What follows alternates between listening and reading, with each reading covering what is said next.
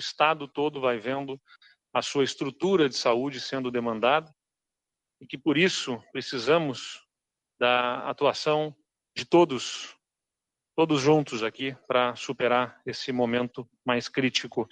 Além disso, a gente tem um monitoramento hospitalar. Aqui os leitos clínicos mostram a situação absolutamente sem precedente. E a gente vê a inclinação da ocupação dos leitos clínicos, que, como eu disse, não dá trégua. Todos os dias, né? já lá desde 10, 11, 12 de fevereiro, um crescimento muito forte nos leitos clínicos e nos leitos de UTI, infelizmente. A gente vai vendo também o mesmo, a mesma demanda. É por isso que é tão importante que nós nos alinhemos em medidas mais restritivas agora, nós precisamos dos prefeitos agora. Não dá para pagar para ver o que, que vai acontecer a partir das medidas que nós já adotamos nessa semana.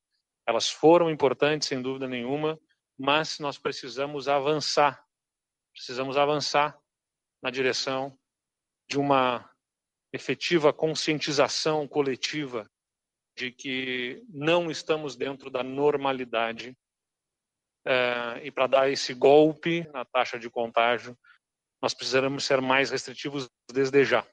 Por isso, então, né, eu encaminho a nossa decisão de sábado, deste sábado até o outro domingo, né, incluindo o outro domingo, nós estaremos com a suspensão da cogestão e com a aplicação das restrições que a bandeira impõe para buscarmos efetivamente, conjuntamente, reduzir essa taxa de contágio, é, todos nós juntos, em todo o Estado.